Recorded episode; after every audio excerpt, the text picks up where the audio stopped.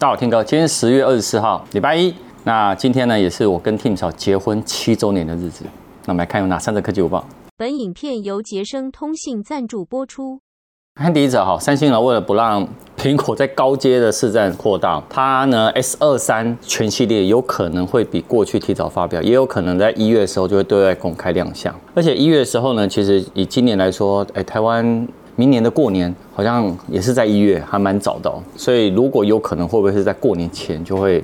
发表完了，在之前呢，其实 S 二三它有一些跑分哦，你可以看到顶规的 S 二三的 Ultra 在跑分也在各个平台现身的。这型号为 SM S 九一八 U，它呢预计呢就会搭载高通 S 八 Gen Two 的处理器，采用台积电四纳米的制程。那取得单核呢一五二一分，多核呢四九六九分，跟先前的 S 二三呢其实差不多，但对比 S 二 Ultra 呢的单核一千二跟多核四千二有小进步。不过不确定呢会不会有三星自家的。处理器的版本目前好像是看起来是高通独占，整个目前传闻看下来呢，外形呢不会有太大改变。那最大亮点可能在那个两亿画素。那两亿画素你也知道，那个小米它也是两亿画素嘛。我们之前有拍影片，如果还没看的话，可以过去看一下。其实你可以看到，三星自从在 S 二十 Ultra 呢是搭载一亿八百万画素的主相机以后，明年呢这个也有可能主相机的升级是他们一大亮点之一啦。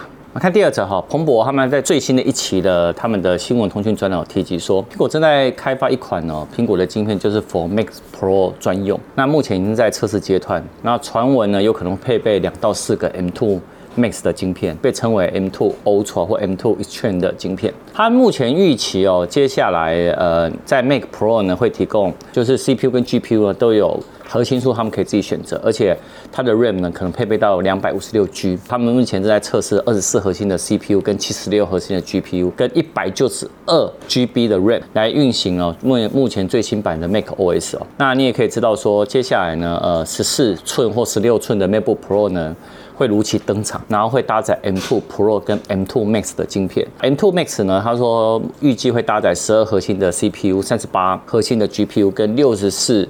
GB 的 RAM，那下一代的 Mac Mini 呢，也会搭载 Mac Two 呃 M2 的晶片。预期呢，接下来会推出的时间呢，应该有可能在下个月，也就是十一月，它就会正式推出了，还蛮期待的哦。哎，我刚刚讲的那个下个月会推的是 MacBook Pro，那 Mac Pro 呢，可能要明年了啦。那我们绕回来第三者哈，呃，你也知道明年呢也会有 iPhone 十五嘛。那目前呢，他们有爆出两个呢新的亮点，外面就指出说，除了全机型呢会用 USB-C 的充电孔外，边框呢会弃守现在的不锈钢的材质，会导入了钛合金的拥抱。为什么？其实钛合金的拥抱，你也可以看到这次的 Apple Watch Ultra，哎，他们也是用钛合金哦。那他说这样子呢，可以让机身更轻盈、更耐刮。那顶规版呢，也不会再坚持 Pro Max 了，有可能会用 Ultra 来取代。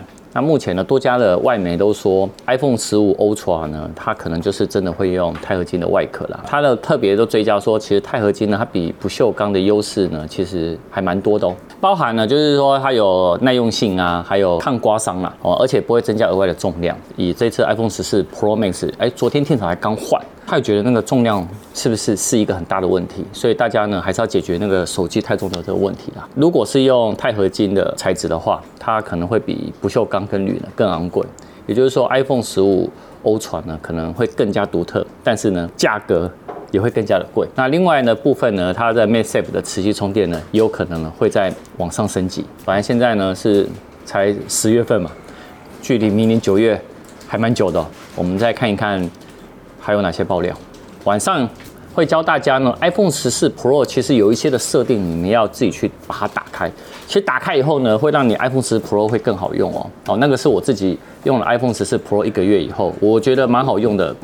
大概好像七个还是八个的设定。如果你有 iPhone 十四 Pro 或即将 iPhone 十四 Pro 快要入手的，哎，可以看下这个影片。晚上影片见。